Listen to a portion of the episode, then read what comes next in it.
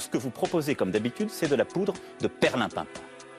Ah ben c'est bien, Neil, super pour l'appareil photo. Génial Oh, t'es vraiment un sale petit con, hein Je ne suis pas le Premier ministre. Et vous n'êtes pas le Président de la République. Vous me permettrez donc de vous appeler Monsieur Mitterrand. Et vous avez tout à fait raison, Monsieur le Premier ministre. En gros, en gros, dans notre société actuelle, il y a des exploiteurs et il y a des exploités. Je suis du côté des exploités. Bonsoir à tous, bienvenue sur Radio Méga pour cette neuvième émission de l'heure du débat et troisième édition de cette euh, saison 2, troisième édition avec Mathilde Yel. Bonsoir Mathilde. Bonsoir à tous. Nous sommes ensemble jusqu'à 19h, une heure pour revenir sur l'actualité écoulée durant ce mois. Ce soir, nous nous intéressons au mouvement des Gilets jaunes, mouvement protestataire contre la hausse du carburant au départ, mais rapidement les revendications sont devenues multiples, miroir d'une société fragmentée et encore plus divisé, semble-t-il, sous l'ère Macron. De quoi ce mouvement est-il le nom? Qui sont ces citoyens qui ornent leur tableau de bord euh, d'un gilet jaune? Les annonces du gouvernement vont-elles calmer la fronde? Et tiens, ce mouvement peut-il euh, évoluer? On a beaucoup de questions et on n'a qu'une heure. Et pour répondre à ces questions, justement, nous recevons Raoul Maniberton, qui est professeur de sciences politiques à Sciences Po Grenoble et membre du mouvement Dauphiné démocratique. Bonsoir. Bonsoir. Alors Bernard Terrasse, le secrétaire général de la CGT Drôme, euh, devait être avec nous autour de la table. Malheureusement, les sollicitations et les bouchons euh, l'ont obligé à renoncer à venir à notre émission. Mais ce n'est pas grave, on continue quand même. Et pour vous questionner, vous interpeller et vous titiller, nous avons un chroniqueur, Théo Froger, étudiant à Sciences Po Grenoble. Bonsoir Théo. Bonsoir à tous. Le standard est ouvert, les gilets jaunes sont divers, difficile pour nous de tous les inviter, mais vous avez la parole dans cette émission, notamment nous appelant euh, au standard au 09 72 40 20 85. Si vous êtes opposé aux gilets jaunes, d'ailleurs, dites-le nous, ça nous intéresse. Vous pouvez aussi réagir sur notre page Facebook, lors du débat Radio Méga et sur Twitter, Radio Méga 26. Nous attendons vos questions, vos témoignages et vos réactions. Le standard est ouvert dans une trentaine de minutes à partir de notre deuxième pause musicale. Vous écoutez Radio Méga sur le 99.2. Mais avant de donner la parole à nos invités et à Théo, nous vous proposons avec Mathilde de remonter un petit peu le temps. On va se poser quelques minutes pour faire une chronologie de ce mouvement des Gilets jaunes en Drôme et en Ardèche, Mathilde. Les premières manifestations des Gilets jaunes ont débuté à partir de la mi-novembre dans les deux départements de la Drôme et de l'Ardèche. Samedi 17 novembre, ce sont 22 barrages et plus de 3000 manifestants qui ont été recensés. Blocage du rond-point de Pisançon, barrage filtrant à Romans-sur-Isère et au rond-point des Allobroges, blocage de l'autoroute avec un tracteur à Tain-l'Hermitage, 200 personnes étaient présentes au rond-point d'entrée de l'autoroute A7 à Montélimar Sud, opération escargot sur l'autoroute entre Valence Nord et Tain-l'Hermitage, à Aubenas, 300 personnes ont investi le rond-point de McDonald's, un accident sans conséquence a eu lieu à la Voulte où un conducteur a percuté une femme. Les blocages se sont poursuivis le lundi. Mardi 20 novembre, en Ardèche, plusieurs dessertes de transport scolaire n'ont pas été assurées et le même jour, un motard de 37 ans est décédé aux abords d'un barrage. Il a percuté une camionnette qui faisait demi-tour en doublant la ligne blanche. Une enquête a été ouverte. Le lendemain, mercredi 21 novembre, les préfets ont haussé le ton face au rassemblement. La préfecture de la Drôme s'est exprimée dans un communiqué pour assurer la continuité des services à la population. Aucune entrave à la circulation n'est tolérée. À cet effet, le préfet a demandé aux forces de l'ordre de verbaliser tout contrevenant. Des contrôles d'identité donc et des PV de 135 euros ont été euh, dressés dans la, foulée. Mais quelques jours plus tard, Eric Spitz, le préfet de la Drôme, s'est montré plus à l'écoute. Il a rencontré des gilets jaunes durant une demi-heure. Pour négocier, il faut quand même que vous ayez des représentants, a tenu à préciser le préfet. J'ai bien compris que la numéro une, c'est qu'il n'y ait pas d'augmentation de taxes, mais il y en a peut-être d'autres. Le 25 novembre, 26 points de blocage étaient encore en place. Le dépôt pétrolier de Porte-les-Valences a été bloqué par plusieurs centaines de personnes. Au Pouzin, en Ardèche, deux hommes ont été condamnés début décembre suite à des violences. Un an et six mois de prison ferme. Et puis cette semaine, la contestation s'est propagée au lycée de la Drôme et de l'Ardèche. 300 élèves se sont rassemblés devant le lycée Algoula Femas dans le quartier de Briffaut à Valence. Un jeune a d'ailleurs été euh, blessé à cause d'un coup de couteau sans gravité. Et à Romans, lycée du Dauphiné, trois jeunes ont été interpellés. Théo, dans quelques minutes, on va passer à ta chronique, mais avant ça, est-ce que tu as des réactions face à ces manifestations? Oui, tout à fait. Alors du coup, pour être très honnête avec les auditeurs, j'étais dans la rue hier et toute la semaine dernière aux côtés du mouvement des lycéens à Grenoble. Et la chose qui me frappe le plus et dont j'aimerais parler ce soir, c'est de la violence disproportionnée qui existe dans les rues. Euh, des prises de risques à la fois des lycéens, à la fois des, mobilisés et également des policiers. Il y a un réel euh, montée de la violence, l'utilisation extrêmement abusif d'armes de, d'armes comme les flashballs sur la population. Et c'est quelque chose d'extrêmement préoccupant d'autant plus que malheureusement les syndicats ou euh, notamment le syndicat étudiant euh, n'est plus en capacité d'encadrer de, de, faire un service de sécurité convenable pour garantir la sécurité de tous les manifestants. Et donc c'est vrai que c'est extrêmement préoccupant cette situation et tout mène vers, euh, vers des blessés et malheureusement des morts également. On en parlera tout à l'heure. Avant tout ça, je vous propose de faire notre première pause musicale avant d'entrer dans le vif du sujet, de passer à ta chronique euh, Théo. On va écouter, tiens, Gontard, c'est un artiste valentino avec mon frère et fils unique et on revient juste après.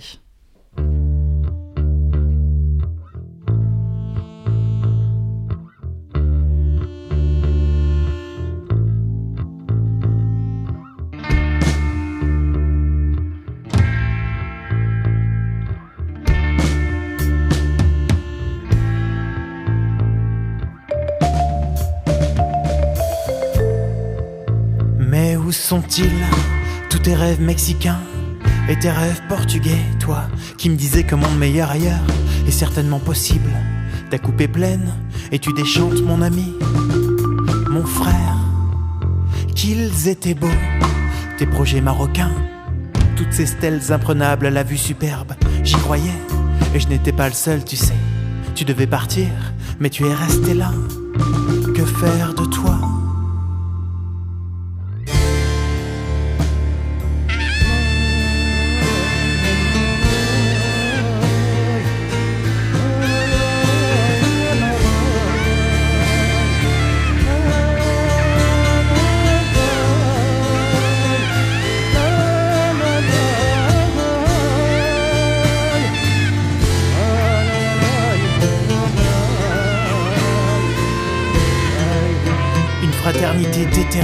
C'est comme un amour sous respiration artificielle. Ça manque parfois d'oxygène.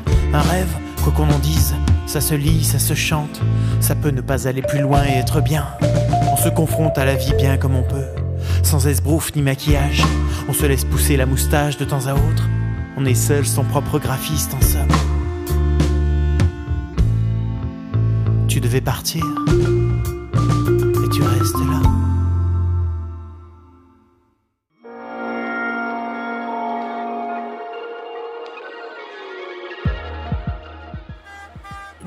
Gilets jaunes masqués et silencieux ouvrent la marche. On va continuer, on ne lâchera pas. Et forcément, on fera des actions plus fortes. Bloquer peut-être des axes plus importants, peut-être des points plus stratégiques, peut-être. Il faut qu'on se montre, il faut qu'on se fasse entendre et on ne lâchera pas. Donc je pense que là, M. Macron, qui avait écrit un livre qui s'appelait Révolution, bah, il était prémonitoire, parce que c'est bien ce qu'il est arrivé à déclencher les Gilets jaunes, on a un problème de structure. Ça se lance, il y a des gens qui commencent à nous représenter, on commence ou alors à chercher à, représenter les autres. C'est des structures qui se mettent en place. Voilà pourquoi aujourd'hui, on ne peut pas envoyer n'importe qui à la télé, parce qu'il faut des gens qui connaissent les sujets. Sinon, on va se faire balayer. C'est les hommes politiques qui sont là, l'exécutif qui est là, ils connaissent le sujet par cœur.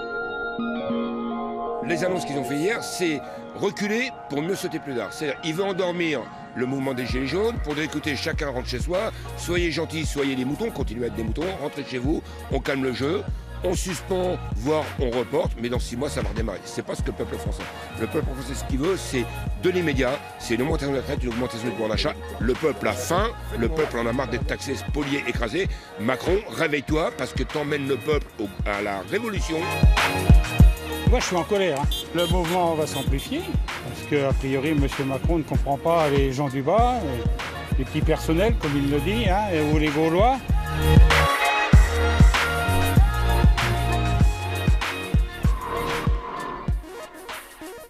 Vous l'aurez compris, ce soir nous allons parler des Gilets jaunes. C'est le mouvement social qui prend de l'ampleur depuis trois semaines avec notamment les lycées et les facs qui sont bloqués.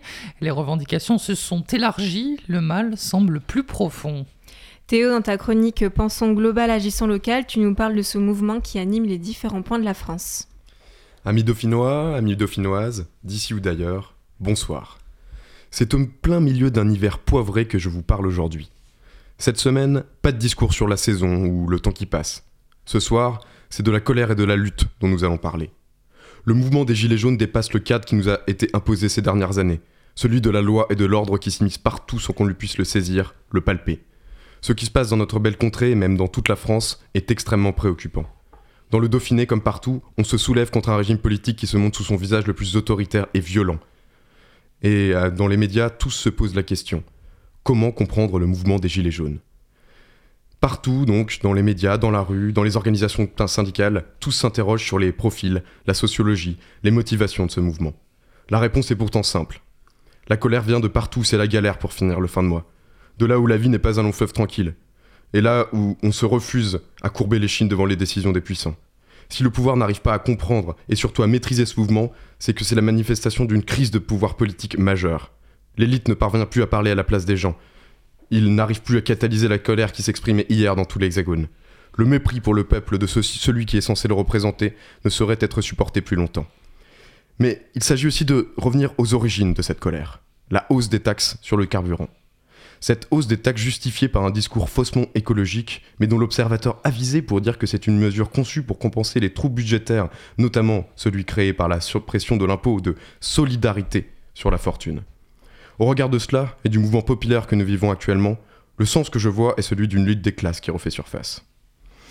La politique écologique actuelle est complètement décalée avec les réalités d'existence des travailleurs, des lycéens ou même des étudiants.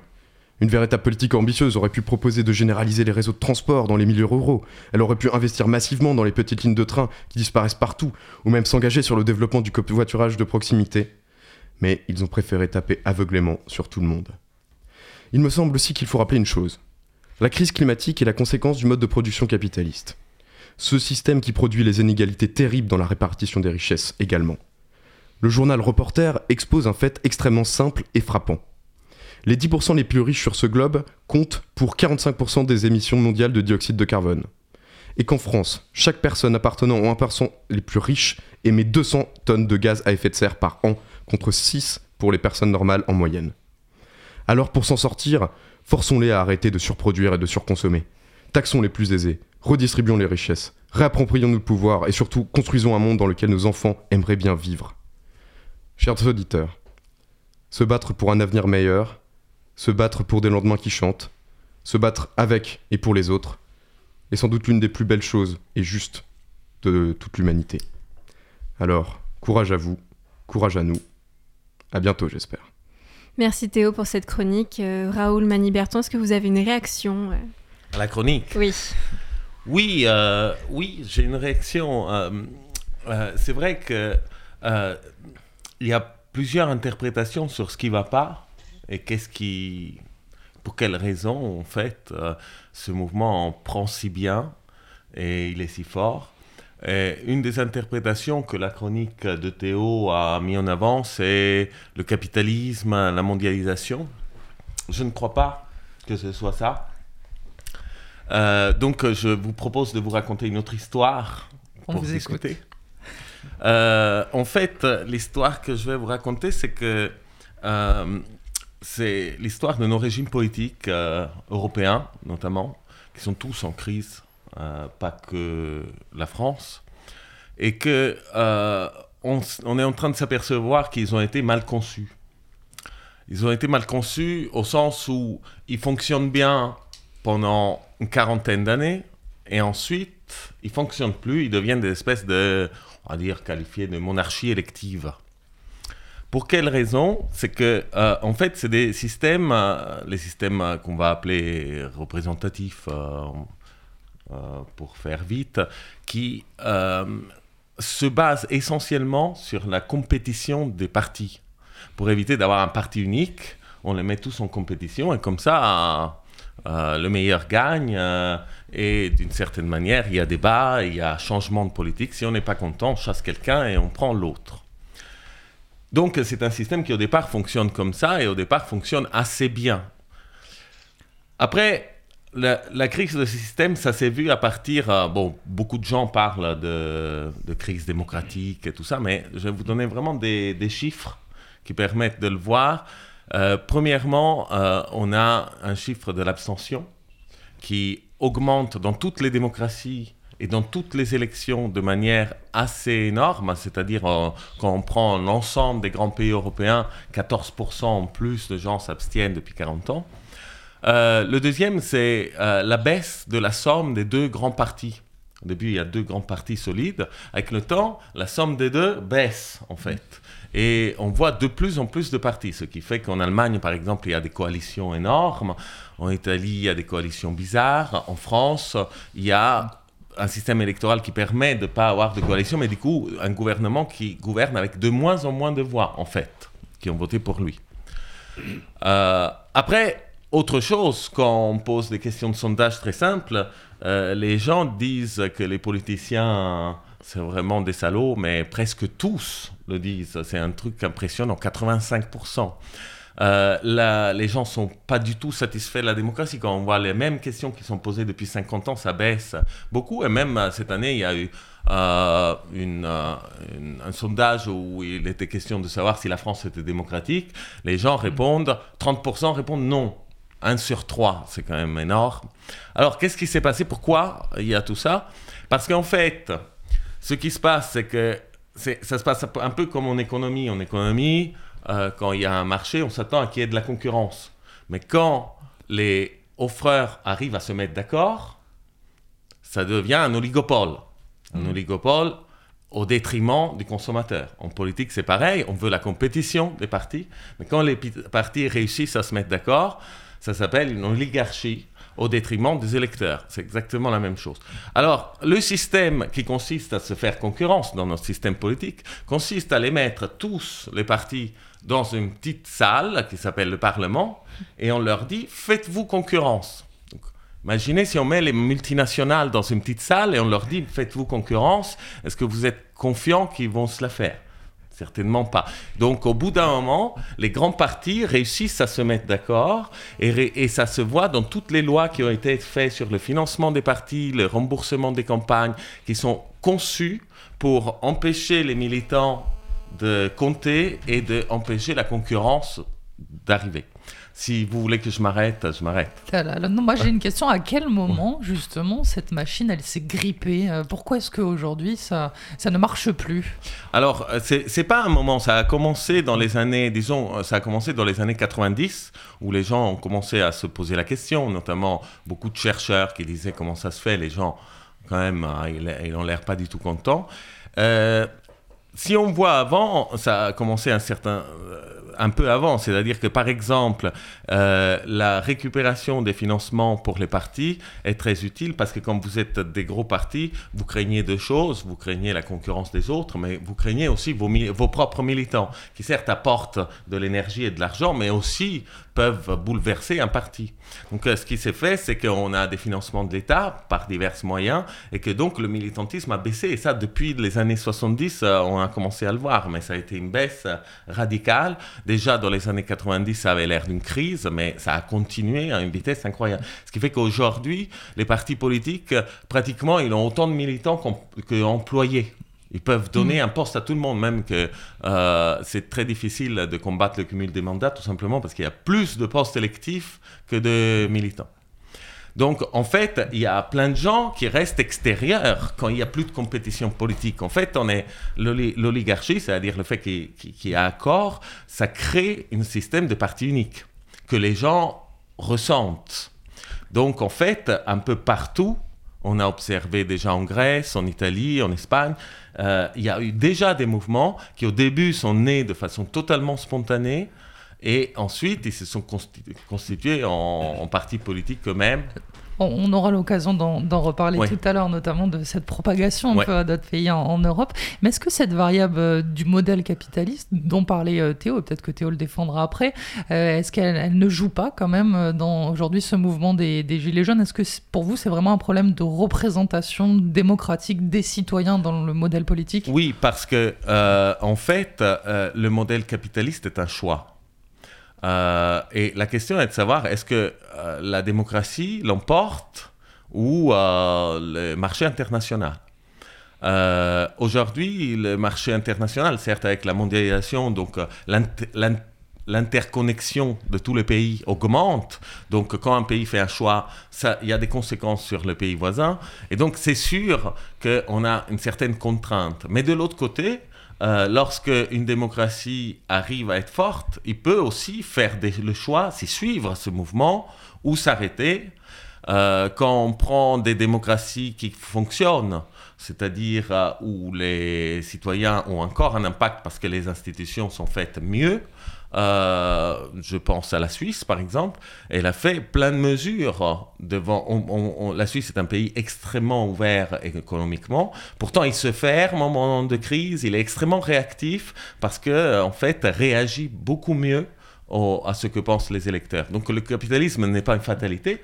C'est juste le fait qu'il n'y a pas de démocratie. Donc, euh, euh, ça devient une fatalité puisqu'on ne peut plus choisir, n'est-ce pas? Théo, est-ce que tu es convaincu? Par notre professeur euh, Paul euh, Maniberton ce soir. Bah non, mais dans, dans, le fond, je trouve que c'est tout à fait pertinent, hein, l'analyse par euh, le, le, modèle politique. Par contre, il y a quand même un, juste un fait basique pour moi qui fait qu'on va dans la rue, c'est l'inégale répartition des richesses. C'est à partir du moment où la même classe sociale est taxée et est mise à mal, il y, y, a quand même une dimension de classe qui, qui commence à émerger. Et il y a une opposition, notamment eu égard au fait qu'il il y a un sentiment de ne pas être entendu dans tous les référendums qui ont eu lieu, notamment, je pense à euh, celui sur l'Europe, euh, qui euh, finalement n'a produit aucun effet politique, et eh ben effectivement, il y a une lutte qui est juste sur les revenus, sur la question de, des conditions matérielles d'existence des gens. Donc forcément, à partir du moment où on vient s'opposer à cela, eh bien, il y a une réaction populaire. Oui, après, les taxes, euh, c'est pas une question économique, c'est une question politique. Sur qui on les met, c'est une décision. Euh, la France a, de plus euh, que ça un, un, pays très centralisé. Donc, euh, en plus que les partis se ferment, tout se passe à Paris. Ce qui fait que pendant qu'à Paris fait encore des monuments et des travaux majestueux, on a des zones rurales qui n'ont rien et que, par contre, ils ont des taxes. Donc là-dessus, pour moi, la taxe, ce n'est pas une question économique. Ce que vous pouvez dire, c'est que le pouvoir d'achat est une question économique la crise économique. Mais si, vous voulez, la crise économique qui nous frappe, euh, les gens s'en prendraient pas à Macron. Les gens s'en prendraient au système euh, capitaliste mondial.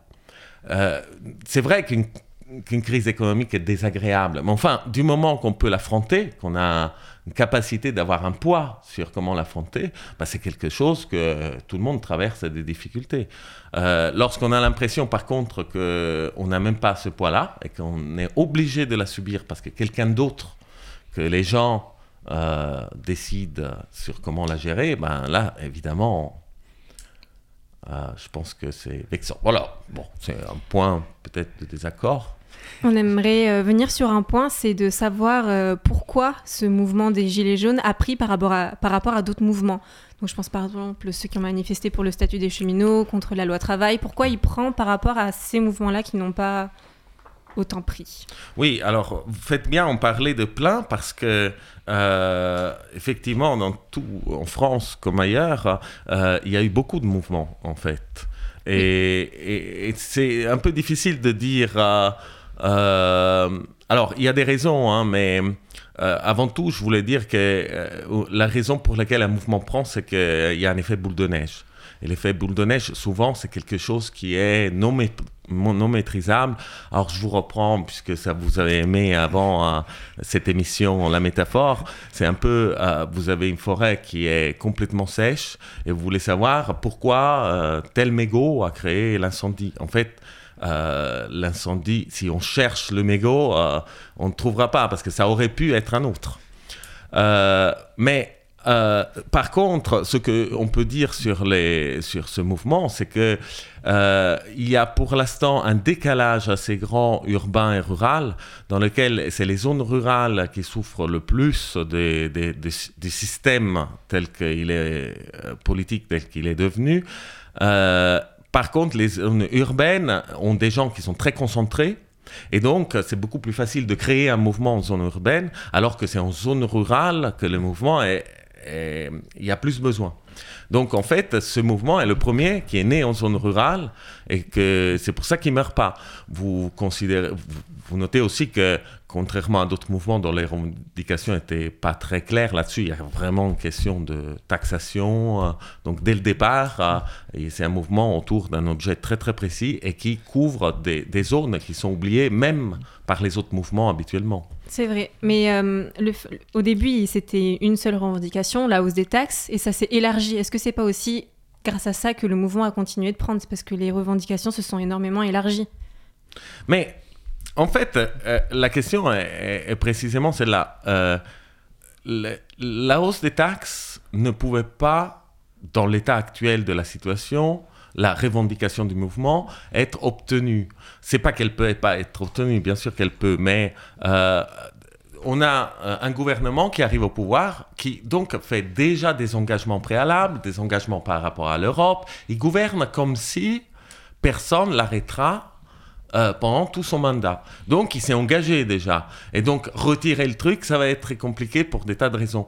Euh, si, effectivement, on avait un système qui permette de bloquer les décisions, comme existe dans d'autres pays, euh, au moment où elles sont prises ou quelques temps après, là, évidemment, ça serait différent parce que celui qui est au pouvoir va d'abord sonder, voir un peu si la décision passe parce qu'on sait qu'on peut la bloquer. Lui, il est convaincu que non, donc il s'est tellement pré-engagé qu'il peut plus revenir en arrière. Et donc, le mouvement prend parce que, précisément, le système n'étant pas inclusif, il lui refuse même les revendications les plus simples. Euh, imaginez un autre pays où ils auraient eu des armes institutionnelles comme le référendum d'initiative populaire euh, pour bloquer la décision. Là-dessus, le système est inclusif, donc il serait rentré aussi en politique, mais par beaucoup plus légal. Il aurait tout simplement intégré un parti, peut-être créé le leur. euh, voilà. C'est une réforme des institutions que vous nous soumettez, en Mais, que euh, vous sous-entendez. Ça, c'est. Je vois que inéluctablement, euh, le mouvement va dans cette direction. Euh, maintenant, je crois que c'est même euh, une des quatre revendications, et peut-être c'est devenu même leur première, euh, la démocratie directe. Et euh, comme euh, là, là aussi, est-ce que je peux parler des autres pays? Oui, on peut parler des autres pays parce que ce mouvement s'est aussi euh, étendu. on l'a vu en Allemagne, Ouais. il y avait un reportage d'ailleurs sur France Inter avec un gilet jaune en Serbie. On voit que ce mouvement, justement, il s'étend. Pourquoi est-ce Ouais. qu'il s'étend? On- Je vous pose la question. C'est ça, je voulais vous faire montrer un petit paradoxe, c'est que c'est en Belgique aussi. Alors Donc, Belgique, Serbie. Irak, euh, ouais. Et, mais si on prend juste les pays limitrophes de la France, il s'étend en Belgique et en Allemagne, mais pas en Italie et en Espagne. Pourquoi? Ça, c'est, ça a l'air à première vue curieux, mais en fait, c'est parce qu'en Italie et en Espagne, le mouvement a déjà existé sous une autre forme, et il est déjà devenu en parti. En Italie même, il gouverne, et en Espagne, il est troisième parti. Espagne, c'est Podemos, en Italie, c'est le mouvement 5 étoiles. Les- la situation était exactement la même. Il, il, il contrôle tout le territoire. C'est des gens qui n'ont jamais été dans un parti ou très peu, ils se sont dégoûtés très vite. Euh, c'est des gens qui se sont organisés via des réseaux Internet dans un mouvement qui est très très horizontal et ils sont tous allés directement sur des revendications de démocratie directe. Donc c'est exactement ce qu'on voit dans ce mouvement. C'est-à-dire que l'Allemagne ne l'a pas encore eu, c'est la prochaine étape. Bien sûr, tout part par le sud parce que ça va moins bien. Parce que les systèmes, comme je décrivais tout à l'heure, sont dans le sud, c'est très fort. Et c'était notamment des États qui ont euh, souffert après la crise de 2008. ils ont beaucoup souffert, mais c'est, euh, ce sont des États dans lesquels la, le système politique est euh, aussi beaucoup moins inclusif. Parce que prenez, en- prenez alors l'Espagne, euh, c'est un système très décentralisé là-dessus, mais euh, comme on a vu avec l'histoire de la Catalogne, c'est très autoritaire en fait. Et l'Italie, c'est un système où, l'élite s'est complètement coupée de, de façon extrême, beaucoup plus que, qu'en France. Euh, mais en France, c'est très fort. Et en Donc, Allemagne, c'est moins le en cas, Allemagne, c'est un les- pays fédéral où euh, les régions sont très fortes. Donc les gens, en fait, sont, ont des élus qui sont pas loin. Euh, imaginez que nos maires aient plus, beaucoup plus d'autonomie comme en Allemagne et, et peuvent donc être responsables de beaucoup plus de décisions. On n'est pas content, on va à la mairie.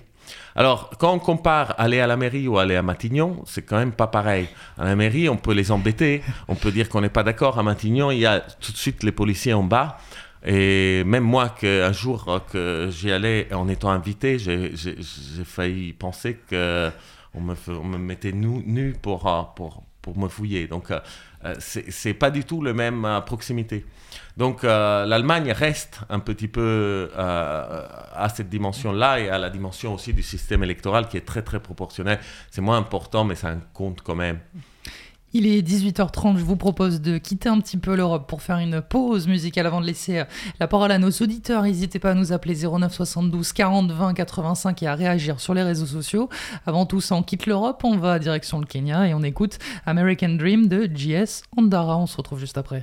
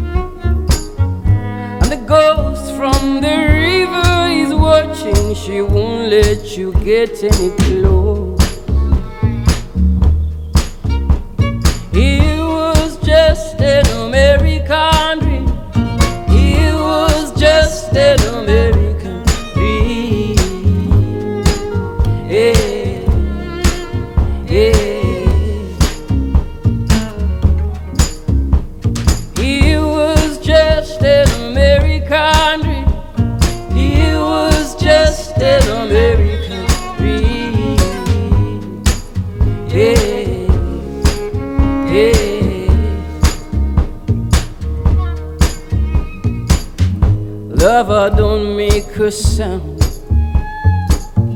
Bring your rifle around. When I say hallelujah, it's your cue to shoot out the head of the hound. Now take just what you need, baby. Any Go as fast as your feet they will carry, for the greater chasers be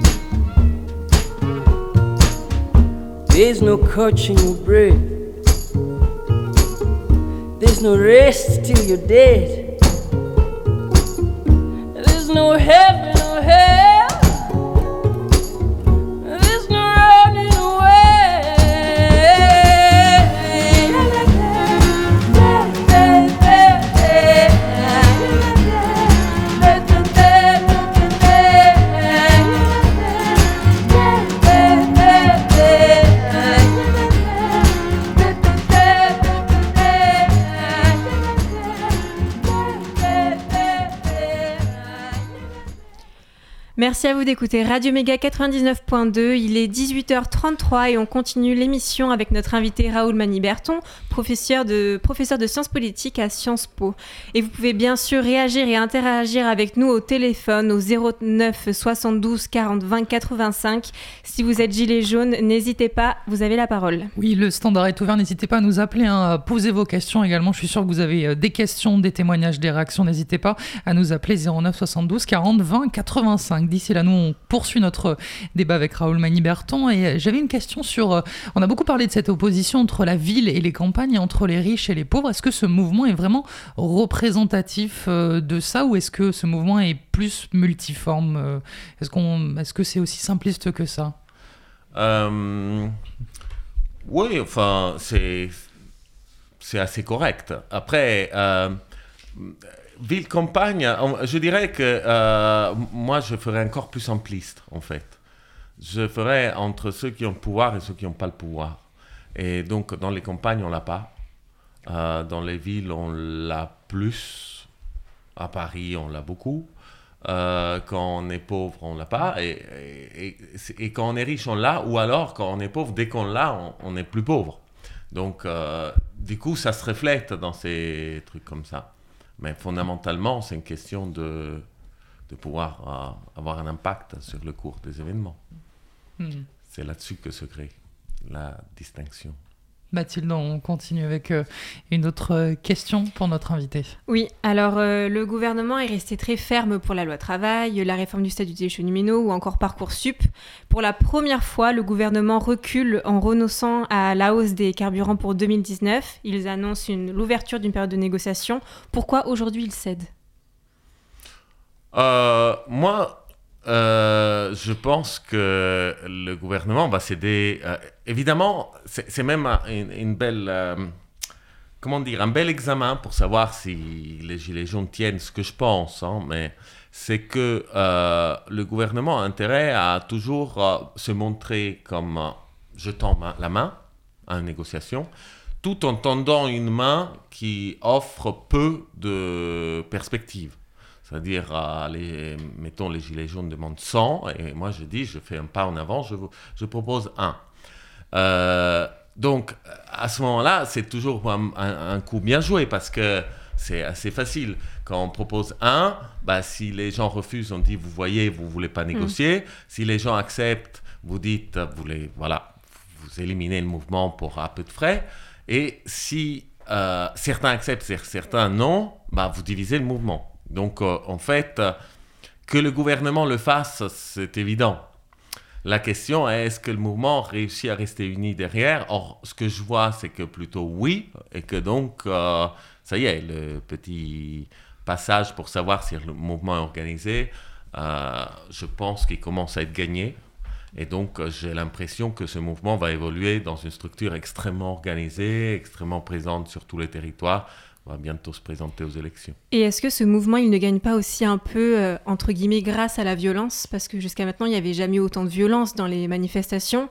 Et là, il y a quand même énormément de violence. Donc est-ce que euh, le gouvernement a peur et, et cède par rapport à, à cette violence? Non, je pense que euh, toute violence du côté euh, des manifestants euh, est bénéfique pour le soutien au gouvernement. Parce que les gens vont voir les manifestants comme étant méchants, blabla. Naturellement, si euh, de l'autre côté, toute violence faite par les policiers euh, est plutôt embarrassante. Donc, euh, c'est sûr, euh. Mais je ne pense pas que le pas en arrière soit quelque chose de non prévu par le gouvernement. Le gouvernement attend, comme avec les cheminots, il dit, bon, on n'en parle pas, il fait froid dehors, il faut bientôt en avoir marre. Au bout d'un moment, ils n'en parlent pas, ça simplifie. Ils disent, bah, on, passe en phase 2, on propose quelque chose euh, pour montrer qu'on écoute un peu et que s'ils nous disent non, on passe, comme je vous disais tout à l'heure, à, les mettre euh, en embarras. Donc, il y a une phase 3 c'est après, mais euh, je veux dire, c'est c'est pas quelque chose de surprenant, c'est quelque chose de prévisible. on va dire, il faut passer par des étapes qui sont difficiles parce que l'intérêt du gouvernement, c'est que ce mouvement s'arrête.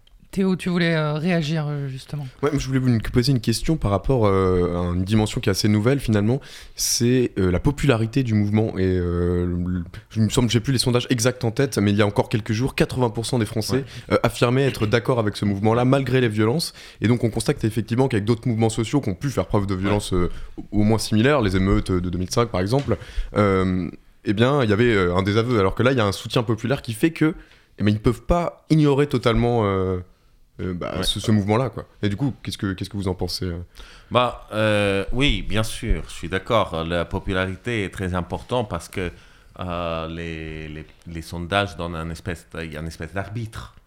donc quand l'arbitre est pour un, l'autre est embarrassé. en réalité, c'est, le mouvement est tout de même un mouvement pas violent. Il y a eu des, des éléments violents mais qui sont dans une étape avancée du mouvement, qui sont pas tout le monde, ils ont une bonne attitude parce que tout le monde n'est pas violent, même ceux qui ne sont pas d'accord avec la violence, ils disent mais tout de même on peut la comprendre. Donc ils se, ils se désolidarisent pas non plus. Donc voilà, euh, et il est clair que, comme je vous disais, ce mouvement touche des gens qui normalement étaient exclus par d'autres mouvements qui étaient soit dans les banlieues, soit dans les villes. Là, maintenant, tout le monde peut s'y reconnaître. Donc, je rappelle à nos auditeurs qui peuvent interagir avec nous au 09 72 40 20 85. Il nous reste encore une vingtaine de minutes euh, ensemble. C'est dommage, hein, on avait un deuxième invité, euh, le secrétaire Bernard Terrasse, un secrétaire euh, départemental de la CGT 26. Il n'a pas pu venir. C'est pas grave, mais je vais quand même vous poser une question sur ces syndicats qui sont absents de ces gilets jaunes. Pourtant, revalorisation des salaires, réduction des inégalités, c'est pourtant euh, des thèmes euh, qui euh, se rattachent aux syndicats, notamment à, la CGT. Pourquoi est-ce que ces syndicats ne sont pas présents avec les Gilets jaunes et pourquoi notamment la direction des syndicats n'a pas demandé à manifester avec les Gilets jaunes? Vous savez, les syndicats en France, c'est très peu aussi. Ils ont, ils ont très peu de monde inscrit comparé aux pays voisins. Mais ils ont une puissance pourtant. Et, hein. Mais donc ils ont une place qui est plus importante que, leur représentation.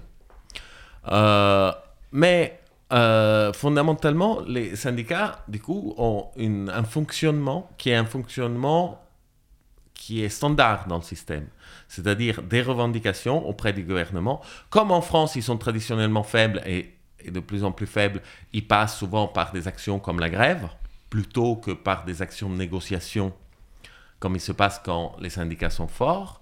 Et, mais c'est des interlocuteurs du gouvernement. C'est des partenaires sociaux, ça s'appelle. Le mouvement des Gilets jaunes, c'est n'est pas formé comme un partenaire, c'est formé comme une opposition au gouvernement. Donc à ce moment-là, les syndicats qui veulent plutôt les faire rentrer dans la filière négociation, ben, il y a un clash euh, logique.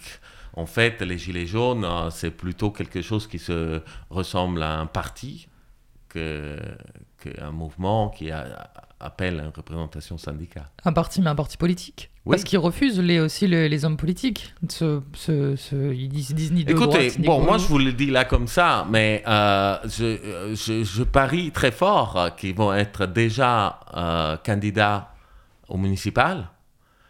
Euh, et bien sûr, après, à toutes les autres élections, avec un programme qui est en train de se faire.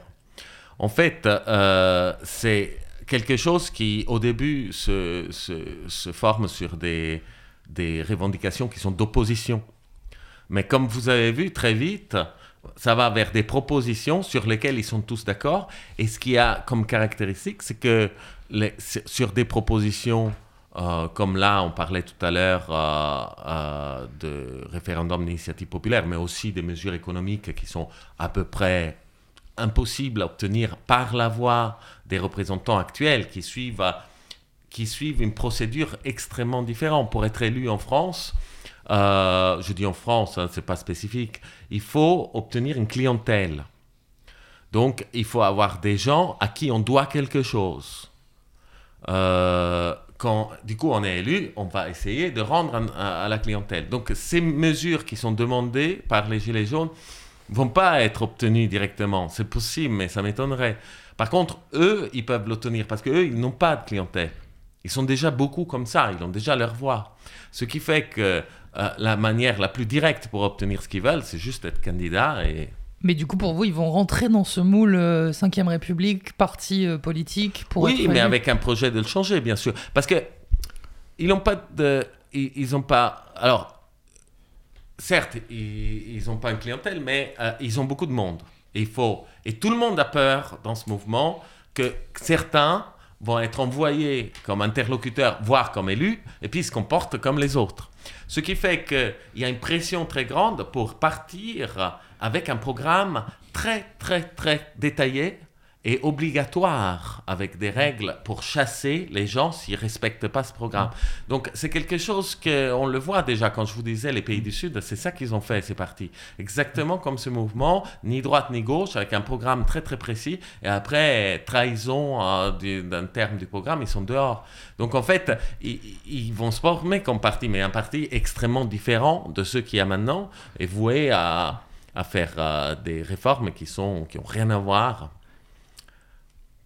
Et on, l'a aussi vu, ce parti, peut-être qu'il va se former, en tout cas ce mouvement pour l'instant des Gilets jaunes n'a ni représentants euh, syndicaux, ni représentants politiques, ou en tout cas il les rejette un peu. Est-ce que c'est une force, est-ce que c'est une faiblesse, ou est-ce que c'est les deux, mon capitaine? Bah, c'est une force parce que euh, c'est pas qu'il les a parce qu'il est hostile à les avoir. C'est qu'on a un mouvement qui est né depuis un mois et que euh, les gens sont venus sur la base du volontariat et pour choisir un, euh, des représentants, il faut d'abord choisir, comme je vous ai dit, des choses qu'ils disent. C'est pour ça qu'il y a eu un très bon réflexe quand l'un d'eux a été invité euh, par le- à discuter avec le Premier ministre qui a voulu être filmé. Le Premier ministre n'a pas voulu, Oui. ça c'est étonnant, mais pas étonnant à la fois. Et il a voulu être filmé pour donner des garanties aux siens. Parce qu'il ne faut pas que quelqu'un arrive et signe quelque chose. Voilà. Donc, en fait, les représentants, ils vont les avoir, mais ils ont besoin de temps pour ça. Et ils, ils font très bien à ne pas précipiter les choses. Et naturellement, le gouvernement, son intérêt, c'est à précipiter les choses. Allez, choisissez quelqu'un et ensuite on discute. Et puis après, on va. Vous, vous avez accepté, vous voyez, il a accepté, donc c'est bon. Donc, pour l'instant, ils doivent juste dire non à tout. euh, prendre leur temps pour avoir une structuration bien démocratique, euh, pour avoir un programme, et ensuite ils auront leurs représentants qui vont venir. Le mouvement euh, patienter. joue la montre. Théo, tu as une dernière question avant qu'on fasse une pause musicale. Euh, oui, en effet, juste pour apporter un tout petit témoignage, euh, du coup, parmi les Gilets jaunes de l'Isère, il y a une assemblée générale qui s'est constituée, qui est en train de. qui a même nommé un représentant, qui a d'ailleurs été arrêté par les forces de police samedi matin euh, très très rapidement. Et c'est vrai que c'est en train de se structurer. hein, je, ben, pour, pour apporter ce témoignage-là, effectivement, localement, à certains endroits, les, le- les Gilets jaunes se dotent de représentants, de lignes un petit peu de revendications très claires. Et effectivement, oui, c'est c'est une possibilité de, de structuration. Et en tout cas, on restera vigilant à tout ça. On va faire une petite pause musicale, le temps euh, pour vous de nous, vous laisser nous appeler si vous le voulez au 09 72 40 20 85. Avant tout ça, tiens, on va écouter euh, les Cowboys fringants avec une chanson qui s'appelle Monsieur, tendez l'oreille.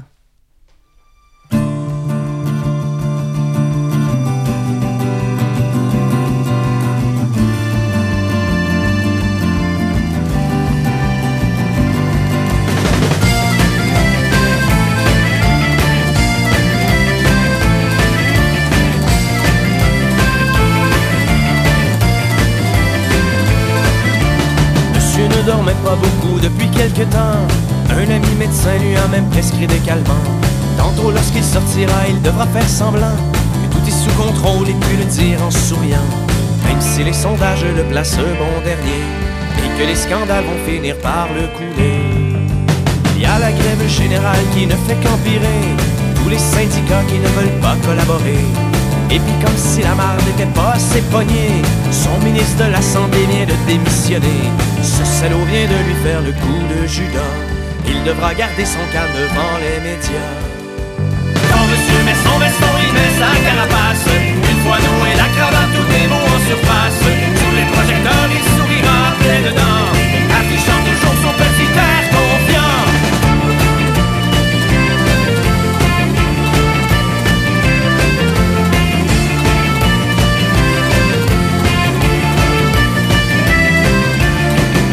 Arborait maintenant les cheveux grisonnants.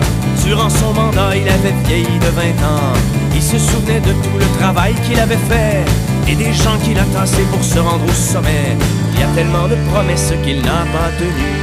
Il a si bien menti que parfois même il s'est cru. Seul dans son bureau, il méditait sur le pouvoir. Lui qui aurait aimé changer le cours de l'histoire. Mais les décisions, souvent le saut des dollars. On est toujours le pantin de quelqu'un quelque part. En soirée, il doit se rendre pour lire une adresse à un puissant ami de la chambre de commerce. Quand monsieur met son veston, il met sa carapace. Une fois noué la cravate, tout est beau en surface. Sous les projecteurs, il sourira plein dedans. Affichant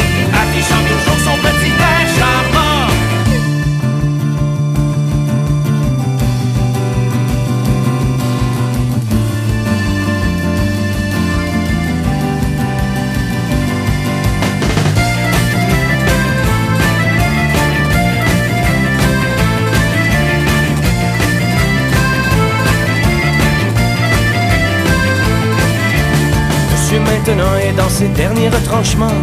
Dans les coulisses, déjà quelques noms sont sur les rangs. Les médias parlent de sa probable démission. Avec lui, aucune chance de remporter l'élection. Et ça grenouille dans les couloirs du Parlement. Les dauphins s'informent du roi agonisant. Mais monsieur n'est pas amer, il sait ce qui l'attend. Il a lui-même été hypocrite si souvent. Des tapes dans le dos qui auront l'effet d'un poignard. Et le concert d'éloge de ses amis charognards. Allez qu'on en finisse, il est grand temps que ça cesse.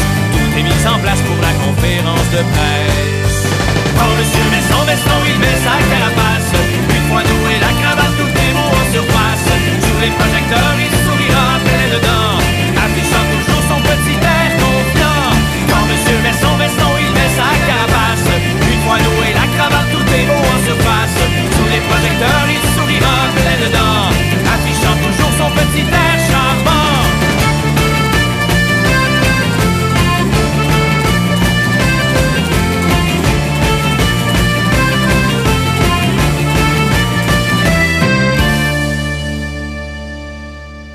C'était un détour par le Québec avec euh, les Cowboys fringants et monsieur. Il nous reste une euh, dizaine de minutes. N'hésitez pas à nous appeler si vous avez un témoignage, une question, une réaction au 09 72 40 20 85. Nous, en studio, nous avons euh, une question pour notre professeur de sciences politiques à l'IEP de Grenoble, Raoul Maniberton. Euh, Est-ce qu'on peut faire un parallèle entre ce mouvement des Gilets jaunes aujourd'hui et le mouvement de Nuit debout qui avait eu lieu notamment donc place de la République à Paris, mais aussi partout en France qui avait euh, essaimé Est-ce qu'on peut faire un parallèle? Bon, Et on quelles peuvent être faire les- des parallèles. les différences et les distinctions Bah, les, différences sont quand même assez fondamentales, comme on disait tout à l'heure. Euh, le mouvement Nuit debout. euh, bah déjà, une différence importante, et je vais en venir, mais que le, le mouvement du- Nuit debout, au bout d'une semaine, je me suis dit, bah, il va mourir bientôt. Je pense qu'on s'est dit tous la même Oui. chose. Alors que celui-là, pas du tout. Donc, euh, pour, se dire pourquoi on a tous euh, la même impression, ben, ce mouvement est né sur, euh, premièrement sur une question fiscale, qui est quand même au cœur des, problèmes qu'on peut avoir dans la vie, plus qu'un côté démocratie floue. Alors, même si moi j'ai dit que c'est le système politique qui était la cause, mais enfin, les conséquences sont, sont économiques. C'est pas seulement une question de légitimité, blabla. Euh, le mouvement donc euh, de Nuit debout avait à la fois le côté d'étudiants urbains, plutôt milieu favorisé, avec des revendications qui étaient pas du tout très claires. Euh, alors que celui-là, c'est beaucoup plus urbain, ça touche beaucoup plus les travailleurs, c'est sur des revendications, pardon, il est rural, Rural, oui. Et, et- et ça touche des revendications qui sont fiscales. Donc, euh, disons, on a un mouvement Gilets jaunes qui est vraiment sur des trucs, des problèmes réels, qui est très matérialiste, et l'autre qui est un peu plus poétique, on va dire. Là, on est plus dans le concret avec euh, ce mouvement-là des Gilets jaunes. Oui, vous. très, très clairement, ouais. Théo, est-ce que tu as une euh, dernière réaction pour notre invité ce soir et sur ce, ce mouvement, peut-être les perspectives de ces Gilets jaunes? Les perspectives, on les verra dans les prochaines semaines, puisque le gouvernement, à un moment ou à un autre, il va être obligé de se positionner et euh, de donner des réponses aussi à cette colère sociale. Et vraiment, moi, je, ne sais pas ce qui va se passer, mais de, toute façon, même si le mouvement s'éteint, il se rallumera dans quelques mois, quelques années, puisque en fait, les origines Comme, comme je l'ai exposé tout à l'heure, euh, pour moi, les origines de, de tout cela, eh ben, ils viennent d'une inégalité profonde de richesse et également, effectivement, d'une euh, inégalité d'accès aux instances démocratiques. Et en fait, tant que ça, ça ne sera pas réglé, les Gilets jaunes reviendront sous une forme ou une autre. Est-ce que ce mouvement peut passer la barre fatidique de, des fêtes de fin d'année et euh, du nouvel an? Ou est-ce que ces vacances euh, vont euh, interrompre le mouvement? On l'a vu, ça notamment pour la loi travail, où les grandes vacances ont perturbé le mouvement jusqu'à ce qu'il s'affaiblisse et, et qu'il se termine. Est-ce que là, on risque d'avoir la même chose? Mais là, si, si vous. la question est est-ce que ce mouvement est, ne vit que parce que les gens sont dans la rue? Si la réponse est oui, ce que je crois pas, euh, alors il va bien sûr s'essouffler pendant les fêtes. Si en revanche le mouvement entre dans les fêtes, ce que je crois, ce que je vois en plus, euh, avec un planning d'organisation, convaincu de toute manière que les réponses qu'il veut du gouvernement, il ne les aura pas, et donc il faut les, chercher tout seul, bah, il va continuer. Donc moi, entre les deux, je vois que c'est le deuxième qui se profile. C'est pas la première. Si c'était juste un mouvement comme ça réactif à quelque chose, euh, peut-être il serait essoufflé déjà. Et on sera là donc pour euh, voir comment euh, ça évolue. Cette émission touche à sa fin. Il va être l'heure pour nous de conclure, Mathilde. Donc merci à vous, Raoul Maniberton, d'avoir accepté notre invitation. De rien. Merci à vous. Merci Théo pour cette chronique. Merci à Tom Beauchamp à la réalisation de cette émission. Et merci à Maxime aussi euh, qui était là euh, pour euh, les photos. Pour aller plus loin, vous pouvez lire de nombreux articles sur Internet et écouter ou regarder des émissions. Je vous en cite rapidement quelques-unes. Tout d'abord, il y avait une émission sur France 3, édition spéciale La France fracturée, en date du mardi 4 décembre 2018, disponible encore sur france3.fr. Prenez le temps de lire le numéro 1530 de l'hebdomadaire Politis, Sourd face au peuple, en date du 6 au 12 décembre. C'est celui de cette semaine, décryptage très intéressant, notamment de Michel Soudet, en page 4. Sur France Inter, l'excellente émission Comme un bruit qui court, magazine de reportage du samedi, en date du 8 décembre, revenez sur la chronologie des manifestations des Gilets jaunes, avec du direct, du son et du sens. Et enfin, deux émissions spéciales du Téléphone Sonne, présentées par Fabienne Synthèse sur France Inter, étaient consacrées aux Gilets jaunes. C'était lundi et mardi, euh, le 3 et le 4 décembre, deux heures avec les auditeurs par téléphone et des invités en studio. Toutes ces émissions sont à retrouver sur Vous pouvez retrouver, vous, notre émission sur notre site internet www.radio-méga.com, sur notre Arte blog. N'hésitez pas à aller euh, faire un tour. On vous met euh, des photos également sur les réseaux sociaux lors du débat Radio Méga sur Facebook. N'hésitez pas à aller sur notre Arte blog lors du débat pour réécouter le podcast. Merci à tous de nous avoir euh, suivis. Je vous souhaite bah, de belles fêtes de fin d'année. On se retrouve l'an prochain, 2019. Merci beaucoup, Raoul Médiberton, d'être venu. Merci. Très bonne soirée à Bonne tous. soirée à vous. Au revoir.